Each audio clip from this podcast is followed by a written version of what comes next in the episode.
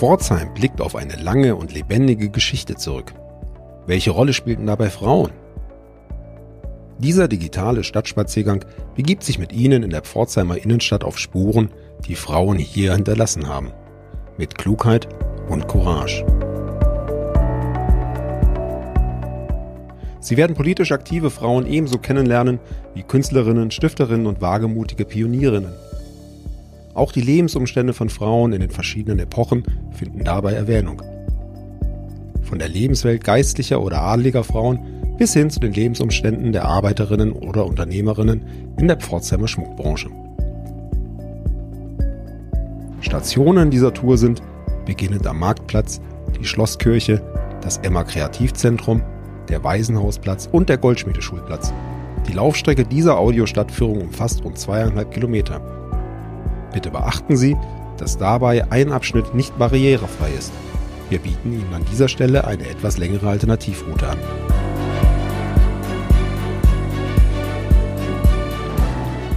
Gerne sage ich, Sebastian Seibel, Ihnen, wie Sie von Station zu Station kommen. Sie können dabei jederzeit die Wiedergabe pausieren oder bei Bedarf vor- und zurückspulen. Die genauen Adressen der einzelnen Stationen finden Sie im Beschreibungstext zu dieser Audioführung. An jeder Station lernen Sie interessante Frauen aus der Pforzheimer Stadtgeschichte kennen. Diese stellt Ihnen Anna Kugli vor. Viel Vergnügen!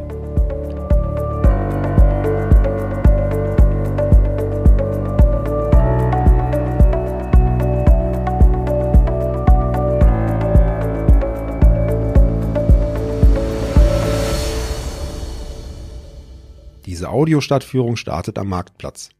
Die beste Sicht haben Sie, wenn Sie sich auf einer der Sitzgelegenheiten unter den Bäumen am nördlichen Teil des Marktplatzes niederlassen. Am Marktplatz. Willkommen am Pforzheimer Marktplatz. Wie Sie sehen, ist das Stadtbild ein sehr modernes. Das täuscht darüber hinweg, dass Pforzheim schon sehr alt ist – Gegründet wurde die Stadt um 90 nach Christus als römische Siedlung namens Portus. Wie ein roter Faden ziehen sich Krieg und Zerstörung durch die Stadtgeschichte. Schon im 17. Jahrhundert, zu Zeiten des Dreißigjährigen Krieges und des Pfälzischen Erbfolgekrieges, wurde Pforzheim mehrfach geplündert, verwüstet und niedergebrannt. Das traumatischste Ereignis der Stadtgeschichte war im Zweiten Weltkrieg, der Luftangriff am 23. Februar 1945. Innerhalb von 22 Minuten fanden 17.600 Pforzheimerinnen und Pforzheimer den Tod, das entsprach über einem Fünftel der Stadtbevölkerung. Über 80 Prozent der bebauten Fläche Pforzheims waren vernichtet. Nach dem Krieg entschieden die Verantwortlichen, Pforzheim als moderne Stadt wieder aufzubauen und das historische Stadtbild nicht wiederherzustellen. Warum es gerade Pforzheim so schwer getroffen hat? Als Schmuck- und Uhrenstadt verfügte Pforzheim über eine feinmechanische Industrie, die ab 1942 zunehmend auf die Rüstungsproduktion umgestellt wurde. Gerade in der Kriegswirtschaft spielten Frauen in Pforzheim eine besondere Rolle. Waren sie in normalen Zeiten Arbeitskräfte zweiter Klasse, mussten sie in Kriegszeiten die Heimatfront aufrechterhalten, da die Männer als Soldaten im Krieg waren. In den Kriegsjahren waren es folglich Frauen, die Zünder und Granaten herstellten. Sie arbeiteten damals bis zu 78 Stunden pro Woche. Eine besondere Frau, ihr Name war Lina Kant, arbeitete stattdessen aktiv im Widerstand gegen die Nationalsozialisten mit. 1898 in Pforzheim geboren, war die junge Lina ein großes Sprachtalent. Neben Deutsch beherrschte sie die Sprachen Englisch, Französisch, Italienisch und Spanisch, als sie 1920 Sekretärin beim Allgemeinen Deutschen Gewerkschaftsbund wurde. In der Wirtschaftskrise 1923 verließ sie ihre Heimatstadt und arbeitete für eine internationale Gewerkschaft in Amsterdam. In dieser Zeit erlernte sie drei weitere Sprachen Holländisch, Arabisch und Persisch. Während des Nationalsozialismus unterstützte sie den deutschen Widerstand, indem sie Flugschrift nach Deutschland schmuggelte, in ihrer Unterwäsche. Lina Kant wurde nie gefasst, geriet aber 1940 ins Visier der Gestapo. Ihr Name war auf einer Sonderfahndungsliste mit Namen von Nazi-Gegnern in Großbritannien vermerkt. Hier lebte sie inzwischen, weil ihre Gewerkschaft ihr Hauptquartier nach London verlegt hatte. Nach 1945 besuchte Lina Kant mehrfach ihre Eltern und ihre Schwester in Pforzheim. Sie starb 1976 im Alter von 78 Jahren.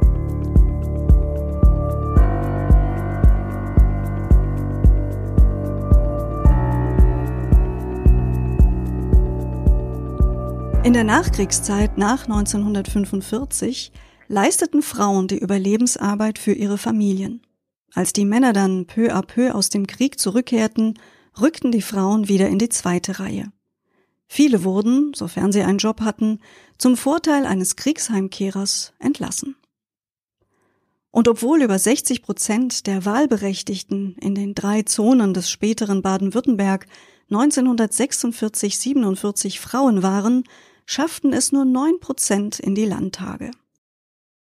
Bei der ersten Wahl nach dem Krieg in Pforzheim 1946 kam nicht eine einzige Frau in den Stadtrat.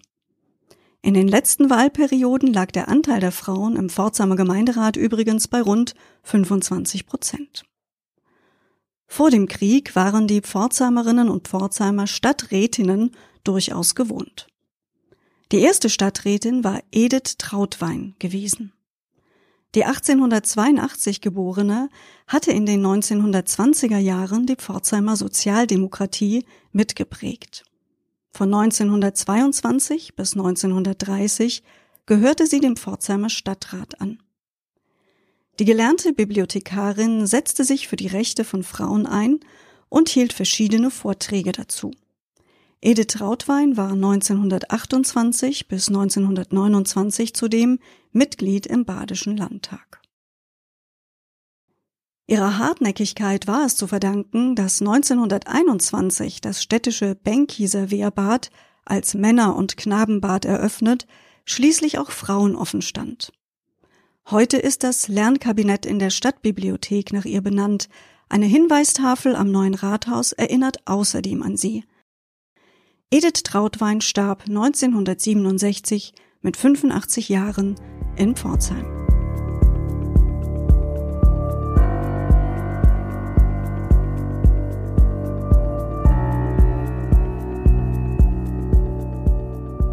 Um die zweite Station, die Schlosskirche, zu erreichen, können Sie einen Weg mit Treppen oder einen barrierefreien Weg wählen.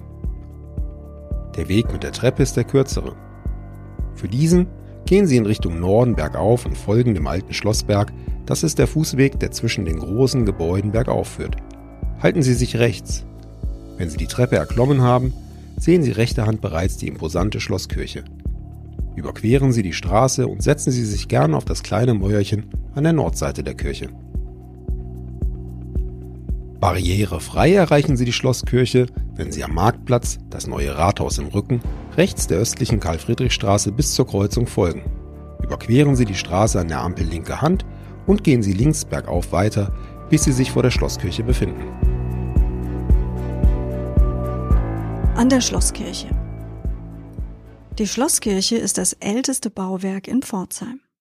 Es wird oft als steinernes Geschichtsbuch der Stadt bezeichnet. Die komplizierte Baugeschichte reicht bis ins 13. Jahrhundert zurück. Der Name Schlosskirche erinnert daran, dass dieser Bau einst zu einem Schloss gehörte, was wiederum auf die erste Blütezeit der Stadt verweist. Pforzheim war von 1220 bis 1565 Residenz des badischen Markgrafen. Markgraf Ernst ließ ab 1535 hier das neue Schloss errichten und bestimmte die Gruft der Schlosskirche als Grablege seiner Familie. Karl II. verlegte dann die Residenz nach Durlach, doch an der Tradition der Bestattung in der Schlosskirche hielt die markgräfliche Familie bis Mitte des 19. Jahrhunderts fest. Bestattet ist hier in der Gruft unter anderem die Markgräfin Caroline Luise von Baden. Die 1723 geborene hessische Prinzessin und spätere badische Markgräfin gilt als eine der gebildetsten Frauen der deutschen Aufklärung. Schon in jungen Jahren interessierte sie sich für Kunst, nahm Kunstunterricht und malte. 1751 heiratete sie den fünf Jahre jüngeren Markgrafen Karl Friedrich von Baden-Durlach und beriet ihn mit politischem Weitblick, etwa zur Entwicklung des Pforzheimer Waisenhauses. Ein Zeitgenosse bewunderte ihren, Zitat, fast männlichen Geist, was damals wohl als höchstes Lob zu verstehen war. Zu ihrer Lebensgeschichte gehörten auch insgesamt zehn Schwangerschaften. Sieben davon endeten als Fehl- oder Totgeburten, was zu jener Zeit nichts Ungewöhnliches war. 1755 gebar sie den Erbprinzen Karl Ludwig, zwei weitere Söhne folgten. Caroline Luise umgab sich gerne mit kunstsinnigen und klugen Menschen, wie dem Dichter Voltaire, dem Naturforscher Karl von Linné oder den Regentinnen Maria Theresia und Marie Antoinette. Sie unterhielt eine rege Korrespondenz zu rund 750 Briefpartnerinnen und Briefpartnern. Ab 1759 begann sie, Kunst gezielt zu kaufen und zu sammeln. Ihre Kunstsammlung bildete den Grundstock der staatlichen Kunsthalle Karlsruhe. Aus ihrer Naturaliensammlung entstand das Naturkundemuseum Karlsruhe. Caroline Luise verstarb im Alter von 60 Jahren in Paris und wurde in der Gruft der Schlosskirche beigesetzt. Die Gruft, deren Eingang sich im Stiftschor der Schlosskirche unter einer im Boden eingelassenen Holztür befindet, ist der Öffentlichkeit nur zu besonderen Anlässen zugänglich. Die Schlosskirche selbst können Sie tagsüber besichtigen. An der Lebensgeschichte Caroline Luises ist abzulesen, welch privilegiertes Leben adlige Frauen führten. Aber dennoch war es kein selbstbestimmtes. Sie wurden von den Eltern strategisch verheiratet. Einen Sohn für die Erbfolge zu gebären war die zentrale Anforderung an sie, deren Nichterfüllung bedeutete Versagen. Und doch lebten sie ein Leben ohne jede materielle Not und sie genossen Bildung.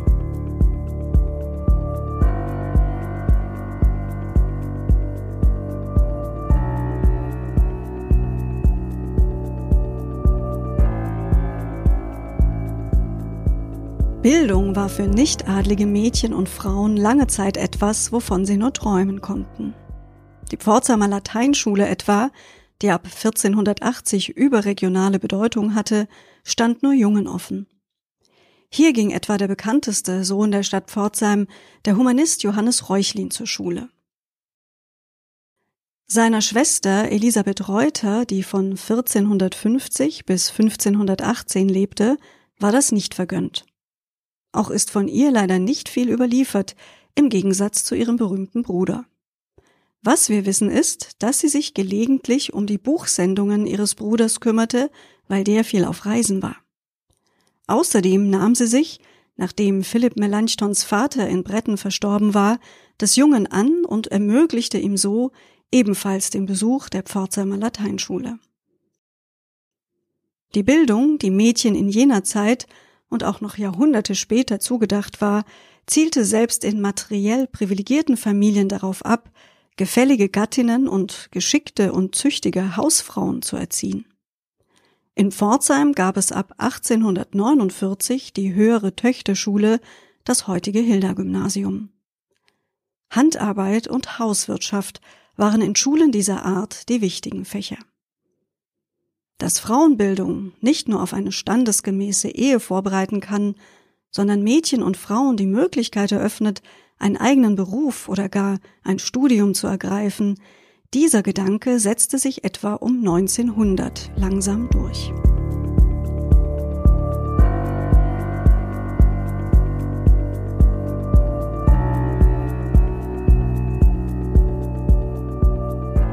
Hier in Pforzheim war es zum Beispiel die 1878 geborene Lehrerin Anna Ganz, die für Frauenbildung und das Frauenwahlrecht kämpfte. Von 1901 bis 1935 unterrichtete sie an der höheren Töchterschule. Daneben engagierte sie sich in der neuen Frauenbildungsbewegung, so etwa als Vorsitzende der Pforzheimer Ortsgruppe des Vereins Frauenbildung Frauenstudium. Dieser bot ab 1899 Kurse für Mädchen und Frauen in einer eigenen Handelsschule an. 1918 leitete Anna Ganz die erste allgemeine Frauenversammlung in Pforzheim, die Frauen dazu aufrief, von ihrem erstmaligen Wahlrecht Gebrauch zu machen. Das Todesjahr von Anna Ganz ist unbekannt.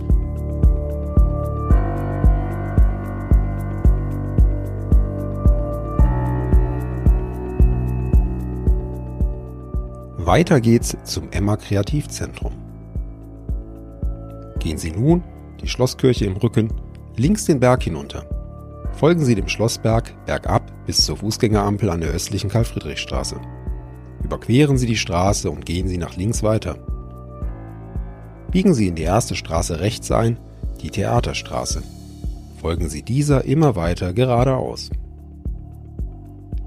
Halten Sie an der Ecke Zehnthofstraße Altstädter Kirchenweg kurz inne. Hier zu Ihrer Linken war einst das Komödienhaus zu finden, von dem Sie an der nächsten Station mehr erfahren werden. Überqueren Sie nun die Straße, weiter geht es geradeaus mit der Theaterstraße. Hinter dem AKT, dem kleinen Turm zu Ihrer Linken, finden Sie Sitzgelegenheiten.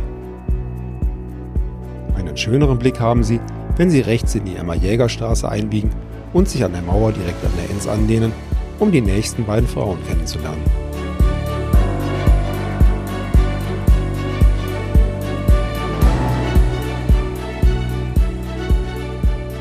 Am Emma Kreativzentrum Pforzheim.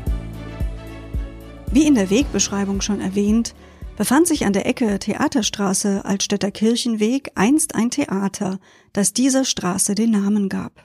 Das sogenannte Komödienhaus wurde von fahrenden Theaterleuten bespielt. Viele Jahre lang prägte es eine Frau, Marie Urban, geborene Winter. Als Kind in einer reisenden Theatergesellschaft groß geworden, spielte die 1832 geborene Marie von Kindesbeinen an Theater. Dabei gastierte sie immer wieder auch im Pforzheimer Komödienhaus. Mit ihrem Mann und Kollegen Karl Urban übernahm Marie Urban 1860 die Spielstätte. 1890 war das Theater dann sehr marode und zog in ein Wirtshaus in der Gymnasiumstraße um. In ihren letzten sechs Jahren als Witwe teilte sich die Schauspielerin und Theaterdirektorin die künstlerische Leitung mit ihrer Tochter Minna. Marie Urban verstarb im Alter von 66 Jahren.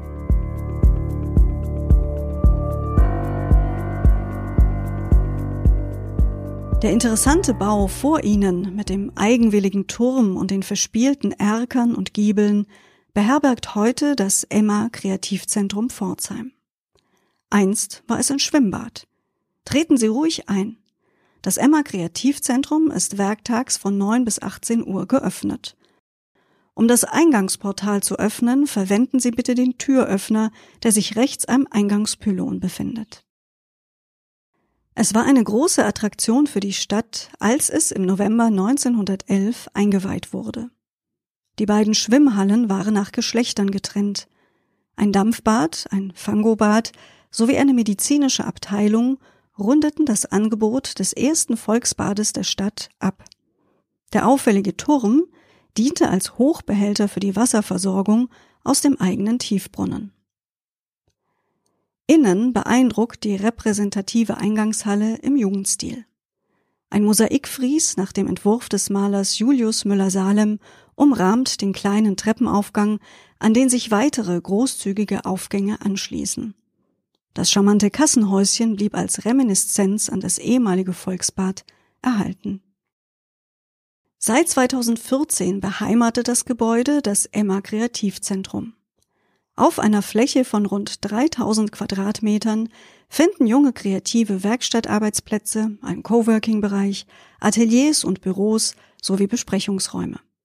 Benannt ist das Emma, wie auch schon das Emma Jäger Bad, nach der großzügigen Stifterin, die den Bau vor über 100 Jahren ermöglichte. Emma Jäger, die von 1830 bis 1900 lebte, war die Tochter des Bijouteriefabrikanten Johann Michael Kienle. Nach ihrer Heirat zog sie nach Hamburg. Sie kehrte 1862 als Witwe zurück in ihre Heimatstadt, der sie nach ihrem Tod rund 500.000 Goldmark hinterließ. Diese Stiftung war verbunden mit der Auflage, für die Bevölkerung ein Bad zu errichten, das zu ihrem Gedenken den Namen Emma Jägerbad erhielt. Mit der Weiterführung des Namens würdigt auch das Gründerzentrum die Leistung der Pforzheimer Stifterin. Im Eingangsbereich links befindet sich ein Porträt, das an sie erinnert.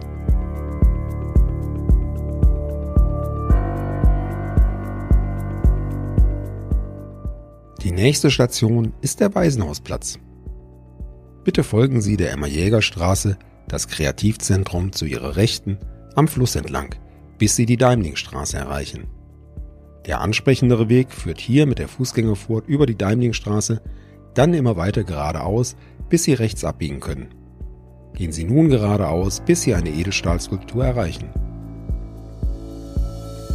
Falls Sie sich mit einer Fußgängerampel sicherer fühlen, biegen Sie am Ende der Emma-Jäger-Straße rechts in die Daimlingstraße ein und überqueren Sie an der ersten Fußgängerampel zu Ihrer Linken die Daimlingstraße. Von hier aus gehen Sie weiter geradeaus, bis Sie die Edelstahlskulptur erreichen. An der Skulptur am Waisenhausplatz. Seit 2008 erinnert diese Skulptur an eine der berühmtesten Pforzheimer Frauen, Bertha Benz, geborene Ringer. Leider wieder ein Mädchen, trug der Vater nach ihrer Geburt am 3. Mai 1849 in die Familienbibel ein. Bertha entdeckte den Eintrag ihres Vaters als Zehnjährige. Diese Kränkung trieb sie lebenslang dazu an, den Makel des falschen Geschlechts wettzumachen. Bertha Ringer besuchte die höhere Töchterschule und lernte den Erfinder Karl Benz in Pforzheim kennen, als dieser beim Eisenwerk Gebrüder Benkieser arbeitete. Karl war nicht die Partie, die die Eltern sich für ihre Tochter gewünscht hatten. Er steckte zwar voller Ideen, war aber so gut wie mittellos. Dank Berthas Mitgift konnte er sich in Mannheim selbstständig machen, wo er das Automobil erfand. Zeit seines Lebens war sie in die Projekte Karls involviert, sie war eine Gesprächspartnerin, die er auch in technischen Belangen ernst nahm. Weltberühmt wurde Bertha Benz für ihre mutige erste Fernfahrt mit einem Automobil am 4. August 1888. Diese unternahm sie mit zwei Söhnen von ihrem Lebensort Mannheim in ihren Geburtsort Pforzheim. Ihre Idee war, ihrem Mann Karl und auch der Welt zu beweisen, dass seine Erfindung funktionierte. Zu diesem Zeitpunkt war das Automobil schon seit zwei Jahren patentiert, aber niemand interessierte sich dafür. Erst ihre legendäre PR-Aktion, die erste Fernfahrt, machte das Auto bekannt und bescherte der Erfindung die nötige öffentliche Aufmerksamkeit. Bertha Benz starb 1944 in Ladenburg.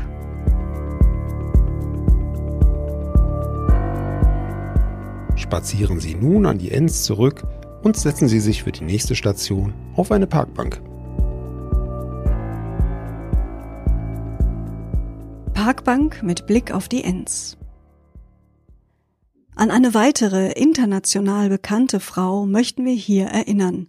Dr. Lore Perls, später bekannt geworden als Lore Pearls.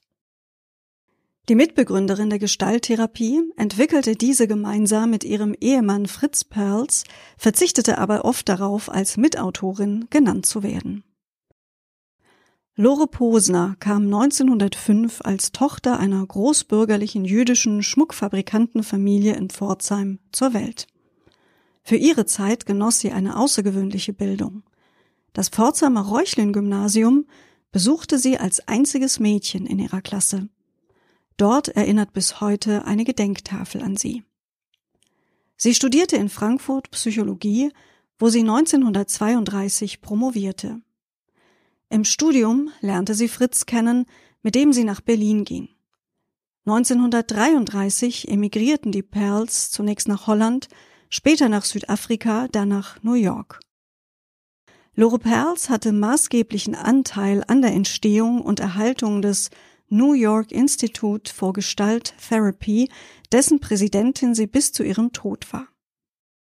Im Frühjahr 1990 kehrte sie nach Pforzheim zurück wo sie im Juli des Jahres im Alter von 85 Jahren verstarb. In Pforzheim erinnert heute das Lore Perls Haus in der Luisenstraße, eine Fachstelle rund um die psychische Gesundheit, sowie der Lore Perls Literaturpreis an die bedeutende Pforzheimerin.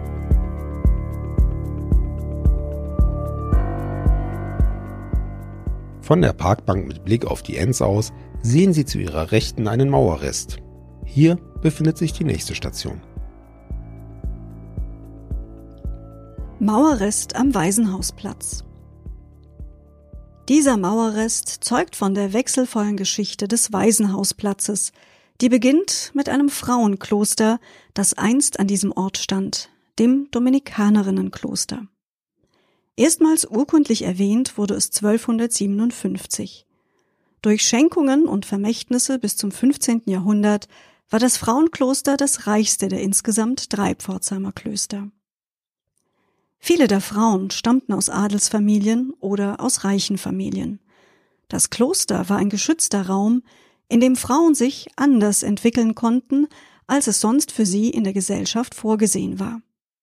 Viele Jahrhunderte lang war es Frauen mit den ihnen zugedachten Aufgaben nicht möglich, eigenes Geld zu erwirtschaften. So waren sie in der Regel darauf angewiesen, einen Mann zu heiraten, was wiederum ein Leben als Hausfrau und Mutter bedeutete. Ein Kloster war für Frauen eine Möglichkeit, sich diesem Modell zu entziehen, ob freiwillig oder notgedrungen. Unverheiratete Töchter wurden als Problem empfunden. Frauenklöster waren ein Versuch, sich einen eigenen Raum zu erschaffen, eine eigene wirtschaftliche und kulturelle Gemeinschaft zu bilden. Als Markgraf Karl II. 1556 die Reformation einführte, verfügte er, die Klöster aufzulösen. Die Dominikanerinnen wehrten sich acht Jahre lang, mussten aber schließlich kapitulieren. Das Klostergebäude wurde dann im 17. Jahrhundert zerstört.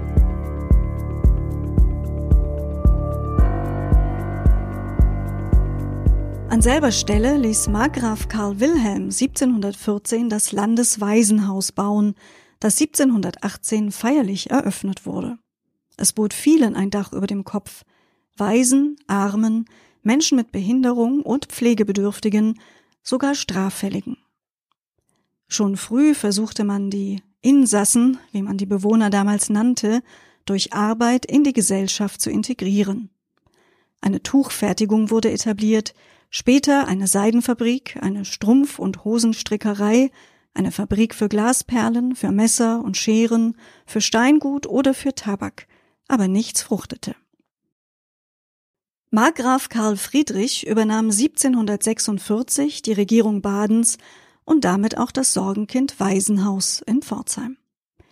Ihm kam 1767 der französische Uhrenfabrikant Jean-François Autran zu Hilfe, der ihn ersuchte, in Lörrach eine Uhrenfabrik gründen zu dürfen. Der Markgraf erlaubte ihm dieses Vorhaben, allerdings im Pforzheimer Waisenhaus. Autran verpflichtete sich, pro Jahr 20 Jungen und immerhin vier Mädchen des Waisenhauses auszubilden. Facharbeiter aus Frankreich, England und der Schweiz kamen nach Pforzheim, um die Waisenkinder zu unterrichten. Aus dem Waisenhaus heraus entstand eine ganze Industrie, die Pforzheim über zwei Jahrhunderte prägen sollte.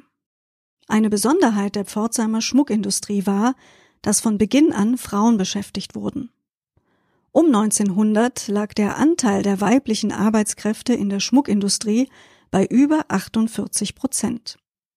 Frauen arbeiteten auch in der Schmuckindustrie häufig in den zuarbeitenden und damit schlechter bezahlten Arbeitsbereichen. Entsprechend war auch das Lohngefälle heute würde man sagen, der Gender Pay Gap, beträchtlich. Der durchschnittliche Wochenlohn eines Arbeiters war um 1900 doppelt so hoch wie der einer Arbeiterin. Der Gender Pay Gap, also die Differenz des durchschnittlichen Bruttostundenverdienstes der Frauen und Männer im Verhältnis zu dem der Männer betrachtet, lag bundesweit in den letzten Jahren übrigens bei rund 18 Prozent. Allerdings bot die Schmuckindustrie den Frauen Chancen, die sich anderswo nicht eröffneten. Das Lohnniveau war höher und Frauen konnten in der Schmuckindustrie überhaupt einen Beruf erlernen und waren nicht, wie in anderen Branchen, auf eine reine Hilfstätigkeit beschränkt. Auch für die Mädchen und jungen Frauen aus den Dörfern rund um Pforzheim bot die Schmuckindustrie die Chance, einen Beruf zu erlernen, statt in der heimischen Landwirtschaft oder als Dienstmädchen tätig zu sein. Einigen wenigen Frauen in der Pforzheimer Schmuckbranche ist es gelungen, sich vom Korsett der Erwartungen zu befreien und ein selbstbestimmtes Arbeitsleben zu führen. Zwei von ihnen lernen Sie an der nächsten und letzten Station dieses Stadtspaziergangs kennen. Überqueren Sie nun am Goldschmiedesteg zu Ihrer Linken die Enz. Gehen Sie mit der Werderstraße ca. 250 Meter geradeaus, bis Sie einen großen Parkplatz vor sich sehen. Vor dem Parkplatz biegen Sie nach links ein. Sie befinden sich am Goldschmiedeschulplatz. Das Gebäude zu Ihrer Linken gehört zum Schmuckunternehmen Robert Schütt Witwe. Auf der Treppe vor dem Eingang können Sie kurz Platz nehmen, um die beiden letzten Frauen dieses Stadtspaziergangs kennenzulernen.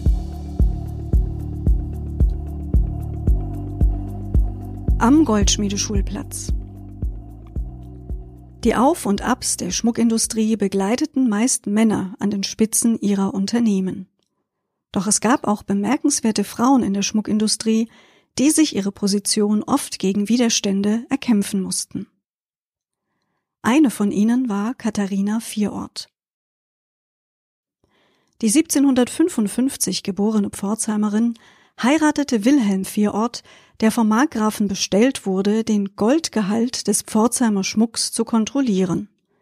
Katharina Vierort arbeitete neben der Tätigkeit im Haushalt und der Erziehung ihrer Kinder im Labor ihres Mannes mit und erlernte das Prüfen. Als ihr Mann wenige Jahre nach der Heirat schwer erkrankte, übernahm sie immer mehr Aufgaben und führte die Geschäfte schließlich selbstständig. Sie lernte auch schwierige Berechnungen führte die Bücher und bildete sogar einen Gesellen aus.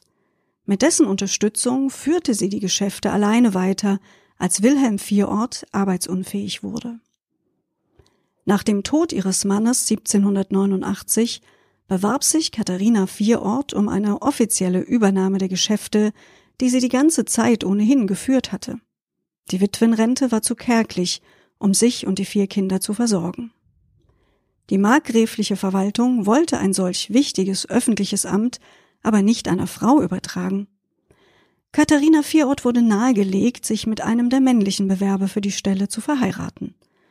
Doch die erste Goldkontrolleurin Pforzheims beharrte auf der Amtsnachfolge ihres Mannes und erkämpfte sich diese schließlich. Katharina Vierort starb im Alter von 87 Jahren. Heute erinnern die erste Frauenstiftung Pforzheims sowie eine Gedenktafel im Technischen Museum in der Bleichstraße an sie.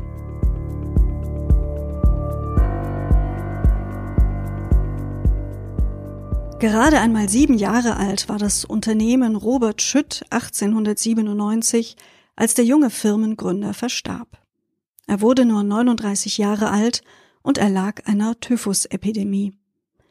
Die junge Witwe Luise Schütt, 1859 in Engelsbrand geboren, blieb mit drei kleinen Kindern und der ersten Schleiferei von Schmucksteinen in Pforzheim zurück.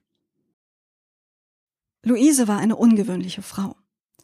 In jungen Jahren hatte sie eine Lehre als Polisseuse absolviert. Selbstredend hatte auch sie, trotz der Kinder, immer im Betrieb des Mannes mitgeholfen. Nach seinem Tod beschloss sie, die Führung des Unternehmens selbst zu übernehmen. Und nicht nur das. Sie benannte die Firma selbstbewusst um in Robert Schütt Witwe. Freilich nicht in Luise Schütt, das wäre damals zu weit gegangen. Anfänglich skeptisch bestaunt, gelang es Luise schnell, sich mit Tatkraft, Mut und kluger Unternehmensführung zu behaupten. Ab 1921 übernahmen ihre Söhne Emil und Alfred die Firma. Luise Schütt verstarb im Alter von 76 Jahren. Heute leitet Luises Urenkelin Gabriele Fischer die Firma.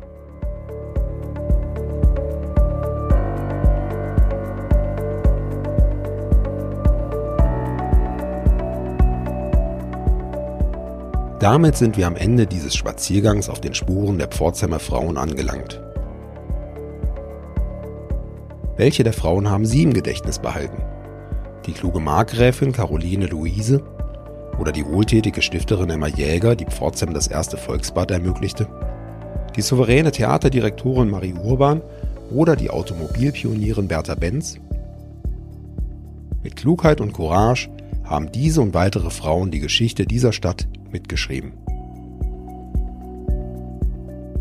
Hat Ihnen diese Audiostadtführung gefallen? Dann erkunden Sie Pforzheim bald wieder mit einer der anderen Folgen dieser Reihe. Bis dahin, eine gute Zeit in Pforzheim.